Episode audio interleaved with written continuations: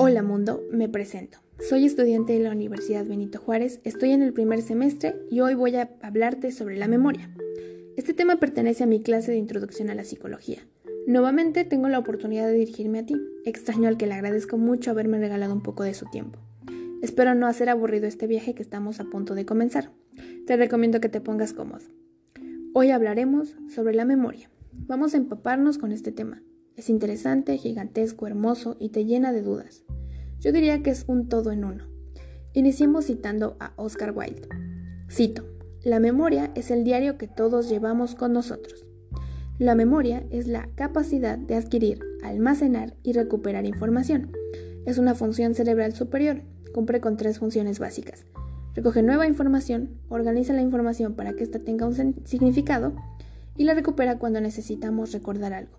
Somos quienes somos gracias a todo lo que aprendemos y recordamos.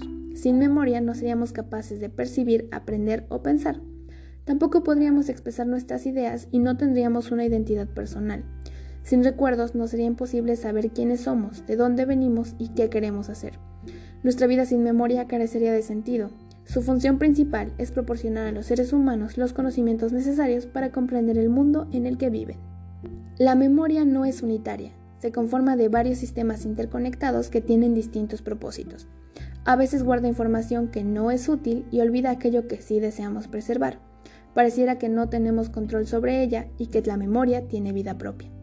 En la actualidad, los psicólogos y neurocientíficos que estudian la memoria consideran que esta es un conjunto articulado de sistemas, procesos y niveles de análisis. Pero profundicemos un poco más. Hablemos sobre la teoría multialmacén de la memoria, hecha por Atkinson y Schifrin. Esta teoría surgió del querer comprender cómo es que la memoria registra los recuerdos, una gran incógnita.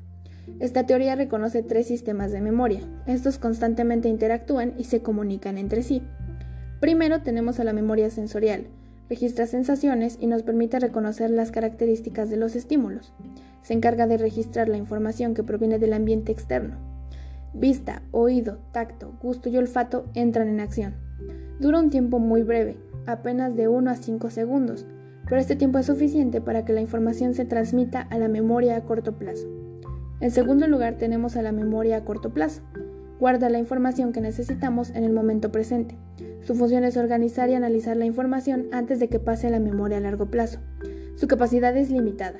No es capaz de retener más de 7 ítems a la vez, y esto solo si no se le distrae. La duración temporal de la información en la memoria a corto plazo es breve, apenas de 18 a 20 segundos. En tercer lugar, pero no menos importante, tenemos a la memoria a largo plazo. Aquí se conservan nuestros conocimientos del mundo para usarlos posteriormente. Es nuestra base de datos permanente. En este lugar la información está bien organizada, lo que facilita su acceso. Su capacidad es ilimitada, es como una enorme biblioteca. En cuanto a su duración, es una estructura de almacenamiento estable, y sus contenidos pueden mantenerse durante un minuto, un mes, un año o toda una vida. Sorprendente, ¿no? Pero resolvamos la siguiente pregunta. ¿Cómo recordamos? Bien, recordar consta de tres etapas. Codificación. Es la transformación de los estímulos en una representación mental. Almacenamiento. Consiste en retener la información para utilizarla posteriormente. Recuperación. Es la forma en la que accedemos a la información almacenada en la memoria. Esta puede ser espontánea o voluntaria. Ahora hablemos de algo que es tan importante como la memoria misma, el olvido. El olvido es la incapacidad de recordar nombres, fechas, hechos o conocimientos. Se produce por una saturación de información o un fallo en la recuperación. Para los psicoanalistas, el olvido es un mecanismo de defensa. La mente se defiende excluyendo los recuerdos dolorosos. El olvido es tan importante como la memoria. Imaginen, recordar todo nos supondría un exceso de información que no nos haría ningún bien. Las causas del olvido son diversas. Mencionemos algunas. Lesiones o degeneración cerebral. El olvido se produce porque la persona tiene una lesión cerebral o por alteraciones neurológicas. Como un ejemplo de ello tenemos a la enfermedad de Alzheimer o el síndrome de Korsakoff de los alcohólicos. Pero también debemos mencionar que la memoria se deteriora con el avance de los años y el estrés. Represión. La persona olvida porque la información es perturbadora o dolorosa. La represión es inconsciente. Simon Freud pensaba que la represión de los recuerdos tristes o desagradables es un mecanismo de defensa para combatir la ansiedad. Interferencia.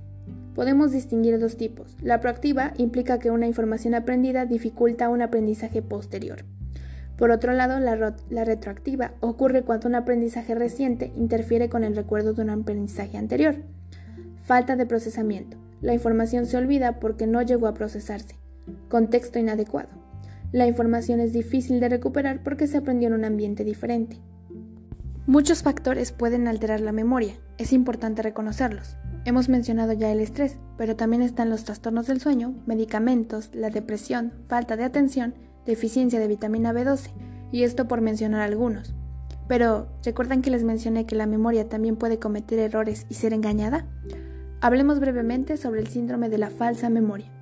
El síndrome de la falsa memoria se caracteriza por la presencia de recuerdos falsos que pueden aparecer tanto de manera espontánea como de manera inducida. Un falso recuerdo se trata de memorias que se recuerdan, aunque no han ocurrido realmente, o que han sido distorsionadas de manera importante. Son imágenes del pasado que carecen de existencia objetiva, pero que una persona puede evocar asegurando que han ocurrido tal como se los reporta. Existen dos tipos básicos de falsos recuerdos. Espontáneos. Se generan como resultado del funcionamiento interno de la memoria, pero dicho funcionamiento puede ser evocado involuntariamente por influencia ajena, por ejemplo, por medio de una petición de alguien externo de reportar con claridad algún hecho. Implantados son resultado de la exposición de una persona a información falsa, que se presenta de manera coherente y lógica con los esquemas de conocimiento de la persona. Se origina a partir de un tercer elemento informativo, que puede ser un comentario hecho por alguien o, por ejemplo, mediante una pregunta sugerente. En este caso, el tercer elemento informativo se presenta con la intención de provocar o forzar el reconocimiento de un falso acontecimiento. Es decir, los falsos recuerdos implantados, a diferencia de los espontáneos, son creados de manera voluntaria por alguien que no es la persona que los reporta.